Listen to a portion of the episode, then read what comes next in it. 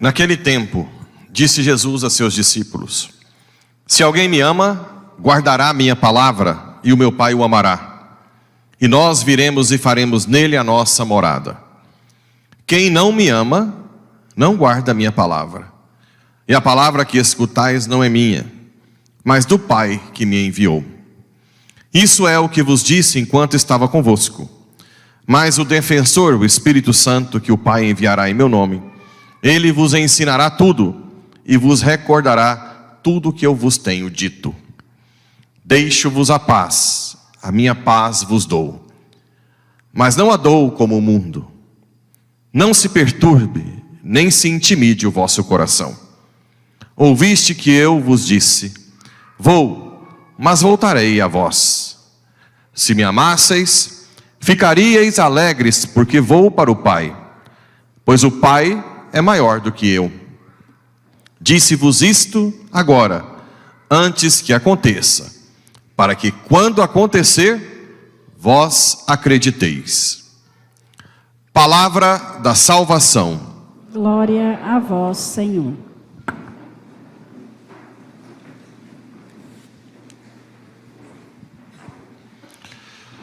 Muito bem, caríssimos irmãos e irmãs, também os nossos fiéis internautas.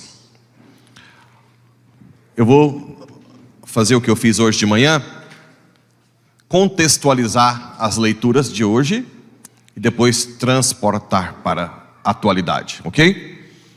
Na época, essa passagem está dizendo que alguns é, que estavam pregando a palavra pregaram uma coisa que já tinha sido decidida há pouco tempo atrás, que era a circuncisão dos pagãos. Lembra que Paulo ficava defendendo que não precisava e alguns fariseus insistiam. Aí o que, que Paulo e Barnabé fez? Voltou para Jerusalém, reuniu com Pedro e os apóstolos. Pedro contou aquela historinha dos animais impuros que fez ele, ele comer, depois a visita à casa de Cornélio, que é um pagão e disse que o Espírito Santo desceu naquela família.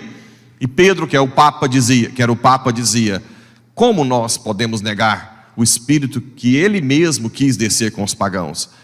Então ficou decidido no chamado Concílio de Jerusalém. Então, foi o primeiro concílio da igreja. Quando a igreja tem alguma dúvida, ela reúne para decidir. Foi a vida toda assim. Concílio de Nicéia, concílio de Éfeso, concílio de Constantinopla e assim por diante. Quando tem uma heresia ou algum problema, se faz um concílio. O único concílio que foi feito sem uma, uma tensão foi o Concílio Vaticano II, que foi um concílio mais pastoral. O que aconteceu? Decidiu que não precisava, só que alguns teimosos foram em algumas regiões e continuaram insistindo que tinha que se, que se fazer circuncisão e outras coisas mais que, que os apóstolos falaram? Ó, oh, soubemos que alguém está pregando aí coisas que não, não é o que nós decidimos. Vamos mandar para vocês, Paulo e Barnabé, para acabar com essa confusão. Ok? Então, é só para entender. E nós temos o Evangelho, que Jesus disse que quando você obedece aos mandamentos de Deus, você ama, e o Pai vem até nós e faz morada. Os mandamentos de Deus hoje estão onde? Na igreja. Desde o início, juntou os apóstolos, né? Teve momentos que Jesus falou só para Pedro: aquilo, aquilo que ligares na terra, ligo no céu, o que desligares, eu desligo. E teve, tiveram momentos que Jesus falou para os apóstolos, como colégio: aquilo que vocês ligarem na terra, ligo no céu. Ou seja, todo católico tem que confiar na igreja. Como eu tenho acesso ao que a igreja diz? O catecismo, que é, para mim é o ápice, todo mundo deveria ter um catecismo. Se você não conseguir lê-lo pelo menos consultar, no final dele tem um índice perfeito, para você ver alguma dúvida. E os documentos da igreja, que hoje é fácil, você vai no site vaticam.va, ou então você digita sobre um assunto, vem lá o documento em PDF, você pode ler, se não quiser comprar todos os documentos. Bem, então hoje, quem ama Jesus? Quem Deus faz morada no coração? Quem obedece à igreja? Quem para quem Jesus dá paz interior? Para quem Jesus faz da alegria, mesmo no sofrimento? Aqueles que obedecem à igreja. Agora vamos transportar para o mundo atual. Eu não sou um padre de muito tempo, só três anos e meio, mas já consegui detectar quais são os gargalos do mundo atual com a igreja. O primeiro gargalo é que a igreja, vocês sabem que entrou uma ideologia na igreja chamada marxismo, com aquela ideia de revolução de classes, e que acabou esvaziando do sagrado muita coisa. Não, o que você está fazendo rezando em adoração? Não, vai lutar pelos pobres. Alguém já viu isso? Sim? Não, você está usando essas roupas aí. Não, você tem que ser mais simples. Usa só uma estola, nem precisa de pôr você é muito romano. Isso foi destruindo o sagrado. E no final, no frigir dos ovos, que a gente está vendo aí que depois que passaram tantos anos, de pobre, esse povo não cuidou, foi nada. Cadê as instituições de caridade que tava, era para estar tá bufando aí? Mas ao, mas ao contrário, esvaziou muito o sagrado, perdeu-se muito. E o que está acontecendo hoje? Uma contrarreação ao extremo na tentativa de recuperar o sagrado, se abraça os ritos extraordinários que já estão para trás aí, né? Rito de São Pio X, que tem que ser o rito antigo, que essa missa não presta, que essa missa não santifica, e isso é muito grave. Que tem coisas para serem mudadas aqui na missa que pode melhorar? Pode ter. Mas primeiro, aí acusam o Concílio Vaticano II. O Concílio Vaticano II não falou nada disso. Esse rito aqui foi Paulo VI, depois do Concílio Vaticano II. O Sacrosanto Concílio, que é um documento de liturgia, não fala nada disso aqui. Aí culpa o Concílio Vaticano II, porque a igreja está desse jeito por causa disso e daquilo, né? Que é um grande erro. Quem participa do rito extraordinário e gosta, ótimo. Mas eu, que sei que aprendi latim três anos, dois anos extra quando eu participo de uma, rita do, da missa do rito extraordinário, eu fico perdido. Porque não é uma missa em latim, como a gente já celebrou aqui tantas vezes, não. Você não ouve quase nada. O padre está lá fazendo, por isso que o povo rezava o terço. Então essa missa nunca mais vai ser. Até, até o Papa Pio X, que foi um dos mais amados por esse grupo, dizia que a liturgia deveria ser mais participativa do povo, naquela época. Papa Pio X, no início do século XX. Então, não se resolve denegrindo. Por exemplo, eu já falei aqui algumas vezes que eu acho que a oração eucarística eu deveria ficar de costa, não falei? Hum? Então, agora, enquanto o Papa e, o Colégio Apostólico não decide isso, eu obedeço. E o que, que vai acontecer? O povo não vai converter? Vai, eu pego conversões ali o dia todo, o tempo inteiro, do Brasil todo escrevendo. Converte. Essa missa não é estéril. Ok? A outra contra-reação é como a igreja, com esse marxismo, ficou muito liberal, hoje se tem o legalismo. Você é julgado pelo que você faz e deixa de fazer. Se você está em tal lugar, se você não está. E criam-se pecados que não existem. É outra contra-reação. Primeiro você acolhe o pecador, depois você ensina o que pode e não pode. Primeiro ele apaixona por Cristo, depois você fala de mandamentos do que, pode e não pode. Porque senão fica um peso. Um peso. Né? Sem contar que se criam pecados onde não existe. Embriaguez é pecado. Tomar cerveja não é pecado. Desculpa dizer, não é. Então, ah, eu te vi tomando num boteco. Sim, mas estava com a família, comendo uma pizza. Isso não deixa a pessoa pior que ninguém? Se embriagou, sim.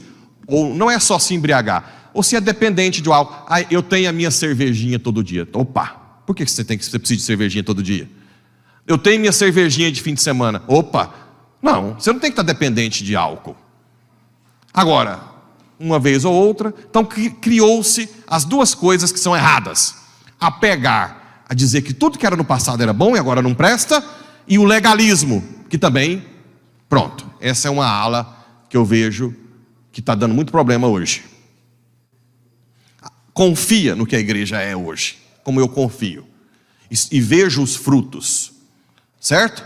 Vejo os frutos. Qual que é o outro gargalo? Esse é maior ainda do mundo atual. Métodos contraceptivos e filhos. Parece que o povo de hoje teima em dizer que a igreja é retrógrada ao falar que métodos contraceptivos são de matéria de pecado grave, né? Então vamos lá. Vamos analisar se a igreja é retrógrada. Vamos analisar. Primeiro, quando você distribui um monte de, monte de métodos contraceptivos, ou quando você vai na escola e mostra lá um pênis para um menino de 6, 7, 8 anos, com uma camisinha, um não, alguma coisa que parece um pênis, né? O que, que você está fazendo com a criança, ou com o jovem? Ou com a sociedade? Estimulando a sexualidade. Sim ou não? Hã? Tudo bem. Uma das coisas que a igreja ensina é que você tem que ter autodomínio dos seus atos. Com álcool, né? Se você não dá conta de dominar, não beba. Mas também com prazer. Ora, se você cria uma sociedade que não tem virtude, por mais que você distribua camisinha, por mais que você distribua anticoncepcional, vai ter um momento, na hora do, do fogo, que você não tem acesso a essas coisas e você vai deixar de ter relação? Hum? Vai? Não, você não é virtuoso. Vai ter relação a si mesmo. E o que, que vai acontecer, na maioria, da, em grande parte dos casos? Gravidez. Aí vem a primeira grande consequência. O número de crianças e adolescentes com depressão e suicídio que nós temos hoje é assustador. Por um ato egoísta, né? por um ato egoísta de prazer, você deixa uma vida, por toda a vida destruída. Um filho que não tem um pai e uma mãe em casa, se, é, se já é por, por morte, já sofre. Mas se é por uma morte decretada pelo pai e a mãe, eu não, não te quero, cria-se, criam-se feridas dificílimas de curar. Dificílimas de curar. Depois, Eva saiu de quê? De que parte de Adão? Costela. Por quê? Hum? Por quê? Porque é machista? Pegou a pior parte do homem? Não. Porque era uma prefiguração de qual? Qual geração de esposa? De onde saiu aqui? Aqui é o que? Costela, não? O que, que saiu da costela de Cristo? Sangue e água. Que representa batismo e. Que representa a igreja. O casamento do homem e da mulher, que são os únicos seres racionais, são ícones do casamento de Cristo e a igreja. Deus prepara o povo judeu para o amor esponsal, por isso que chama Israel de minha esposa, que eu adorno, e quando ela trai, de prostituta. Porque Deus prepara até que o filho encarna e casa. Por isso as bodas de Caná. Ou seja, o casamento do homem e da mulher é ícone. Um homem que se doa à mulher por amor, a mulher que se doa ao homem por amor, assim como o pai se doa ao filho, o filho se doa ao pai. E o amor entre os dois é o Espírito Santo que receberam do batismo, que é o Espírito Santo da Trindade, ou não? Hã? Ora, se eu coloco um método contraceptivo nesse relacionamento, isso é o Paulo VI, que contra tudo e contra todos fez a encíclica Humana Vitae, o que, que acontece com o relacionamento? Se torna doação ou um que usa o outro? Hum? Um que usa o outro, não é? A partir daquele momento, eu uso a minha esposa para ter prazer e a esposa me usa para ter prazer. O, contra, o método contraceptivo, a primeira coisa que ele faz é isso. Os dois se tornam objetos de prazer. Automaticamente. Quais são as consequências disso? Traição. Muito bem. Por que traição? Porque o prazer satura. O prazer satura. Como que o prazer satura? Aquilo que eu já falei. Se eu gosto de picanha e põe picanha para mim almoço e janta. Padre, nós aqui de Porá te amamos. O que, que o senhor gosta? Picanha daquelas top de linha. Né? Picanha bem. Não, então tá bom. Imagine eu há três anos e meio comendo picanha aqui. Se eu visse uma picanha a uns metros, eu já saía correndo a pé. Para não ver picanha na frente. Porque o prazer satura. O sexo que Deus quer, não. É o homem que se doa à mulher como pessoa. Primeiro ele reza, enche do amor de Deus e se doa. E a mulher que se doa como pessoa. E os dois geram uma vida. O sexo é para gerar vida. Só que essa vida, vocês sabem, que não é como um bezerro, que logo logo está independente. A criança precisa de um lar, de uma família. Por isso que as crianças que não têm um lar, uma estrutura familiar, muitas delas estão desnutridas, maltratadas, abusadas. Por quê? Porque vocês teimam que a igreja está errada. Continua teimando que a igreja está errada. Que o padre Pablo é um louco. Eu vou lá, mas essas coisas eu não ouço. O que mais que acontece? Então, peraí. Primeiro, se torna objeto. O prazer satura. Quando satura, você quer coisas novas, que é o que eu pego aqui direto. Gente, quando o marido começa a falar: Ah, você podia transar com outro na minha frente. Nós podíamos fazer troca de casais. Nós podíamos ir no sex shop. Eu já peguei uma mulher chorando e dizia: Meu marido pegou um cachorro e disse: Transa com ele. Vocês estão achando que eu estou mentindo? Depois vocês vão estudar parafilia. O que é parafilia? Porque o prazer, ele vai saturando. Sem contar que 99,9% dos relacionamentos que estão com problema, um dos, um, um, das, um dos questionamentos é: ele me trata como objeto. Mas claro, você quer usar anticoncepcional e depois não quer ser objeto? Deita aí, depois dorme, depois trabalha o dia inteiro, chega 10 horas da noite, deita aí. Não é assim que. quem, não precisa levantar a mão, não, mas quem tem salão de beleza deve ouvir isso 24 horas por dia. Ele não olha para mim como ser humano. Claro, o método contraceptivo está dizendo no, no, no, subconsciente dele que você é um objeto. Qual a outra consequência disso? Se o sexo, se o método contraceptivo coloca que o sexo é para o prazer, eu pergunto: eu posso ter prazer com homem? Sim ou não? Posso! O sexo não é para prazer? Não é mais doação para gerar vida. Eu não posso dar uma relação de geração e de gerar vida. Mas prazer eu posso ter com o homem, ué. Posso ou não posso? Nunca se teve tanto adultério hoje em casamentos com pessoas do mesmo sexo como está tendo hoje. Por quê? Porque quer aventuras, quer coisas novas que mais? Pode ser com a boneca japonesa? Pode ser sexo virtual? Se o sexo é para prazer, rompe completamente a doação recíproca para gerar vida. Acabou! Pode ser qualquer coisa. E esse qualquer coisa está acontecendo em Iporá, não em São Paulo e Nova York. Porque eu atendo frequentemente isso. Então, vocês brigam com a igreja, que a igreja é retrógrada, mas depois não quer receber chifre, não quer ser tratada como objeto, e estão nem aí quando as crianças estão se suicidando com adolescência, né?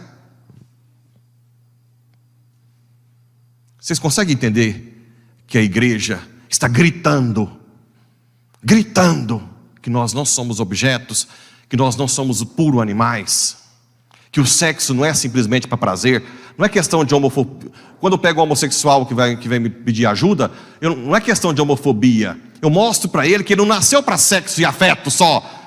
Ele nasceu para um amor maior, um amor de dar a vida. Não nasceu para ser objeto de ninguém. A vida inteira. Eu falo, chega um jovem com 25 anos homossexual. Você vai ficar até os 80 só com sexo e afeto, meu filho? Você acha que você vai aguentar isso? Você nasceu para algo maior.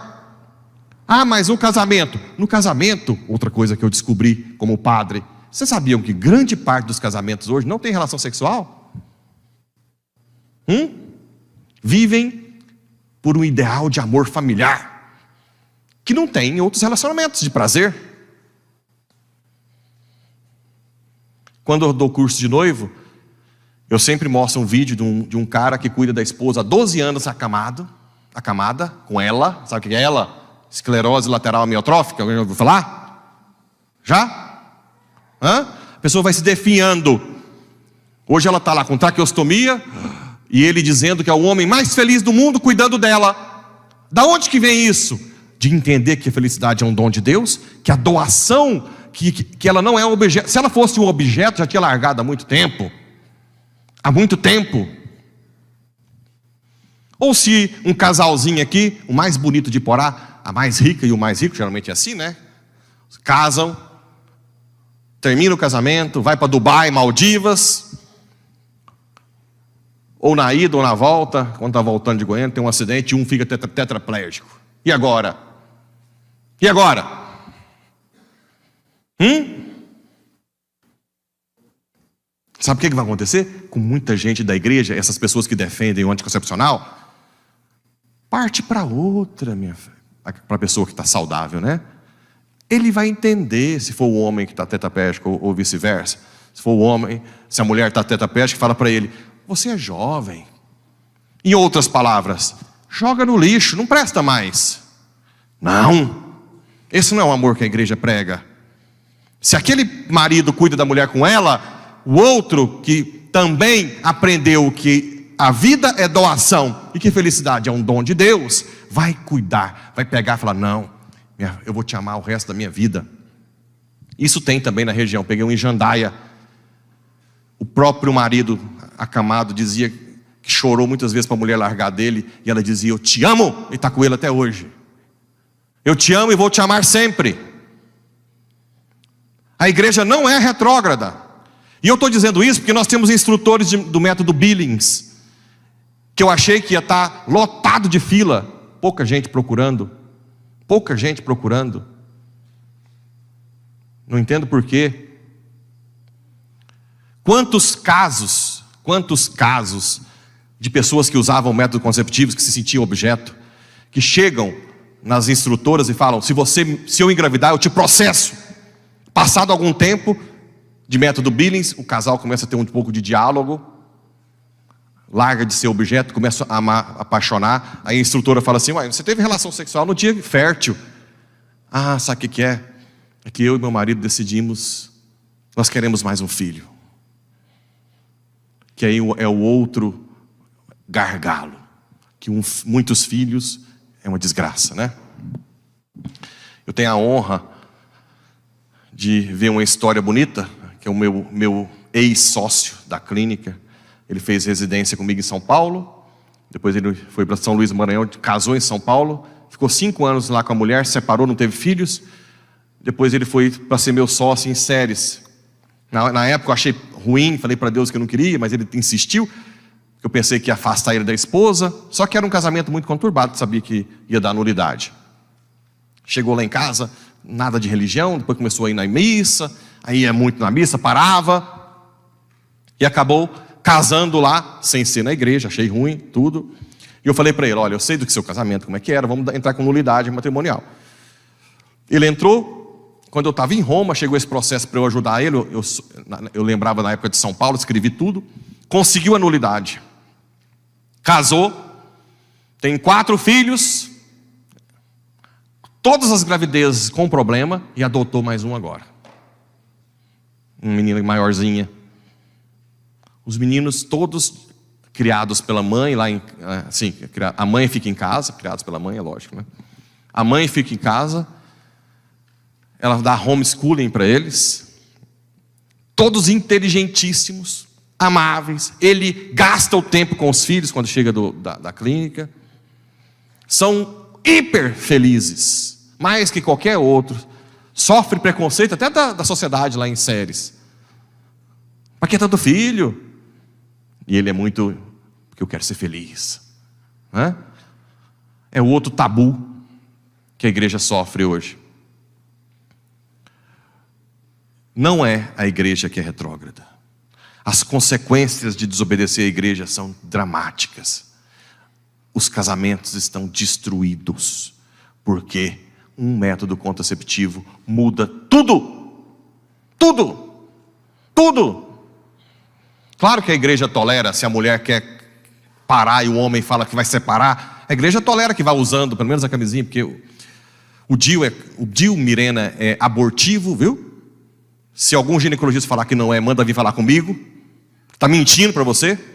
Depois, ginecologista não sabe método Billings, fala que não presta, mas eles não sabem.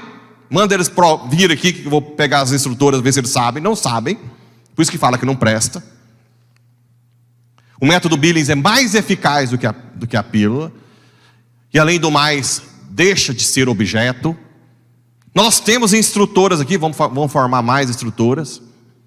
Esses são os gargalos da igreja hoje, que eu vejo no meu dia a dia, que são os mais difíceis de quebrar. Né? Aqueles que querem ser mais católicos que a igreja, e esses que batem na tecla, que foi uma profecia de Paulo VI, que ele foi massacrado pela Humanevita, ele dizia: Vocês vão ver que eu estava certo. E olha o que, foram, o que aconteceu com as famílias. Claro, só um adendo entre parênteses: claro que a igreja não é retardada. Quando diz que não deve usar método, é no casamento. Mas se seu filho não, não teve uma, uma educação na virtude e vai para a rua aí para se prostituir, deixa aí de camisinha. Claro, né? Eu não vou chegar na casa de prostituição e falar para as prostitutas: oh, usa o método Billings né? Pelo amor de Deus. Vamos usar um pouco a razão. De vez em quando eu pego a mulher, e o meu filho, fala, você tem que fazer seu filho entender que sexo é para o casamento. Porque se ele tiver um filho que vai crescer a vida inteira com dor no, no coração, com depressão, querendo suicidar, como estão tendo muitos casos agora, né? Vocês visitaram agora, não foi? O menino que tentou suicidar seis vezes. Seis. E a última o pai falou que a próxima vez é para pedir ajuda para ele, que ele ajuda o filho a suicidar. O menino que não olha no, olhou no rosto de vocês, ele não olha no rosto. Mas aí vocês querem continuar brincando para ter prazer. O ser humano que tem uma dignidade para ir para o céu, simplesmente usado para ter prazer. Bem, espero que vocês reflitam um pouco a igreja está aqui. Nós não estamos aqui para condenar. Repito, isso aqui eu falo como. For. Mas se você não consegue libertar disso, venha, venha acompanhar conosco com as instrutoras. Aprenda. Ninguém vai forçar você a nada, mas aprenda o método. Saia dessa escravidão do prazer pelo prazer. Aprenda que você nasceu para o céu, para um amor maior, independente de ser homo ou hétero, viu? Para mim não interessa se é homossexual ou hétero. Todos os dois nasceram para um amor maior, um amor de dar vida. Esse sim, esse é um amor que faz feliz.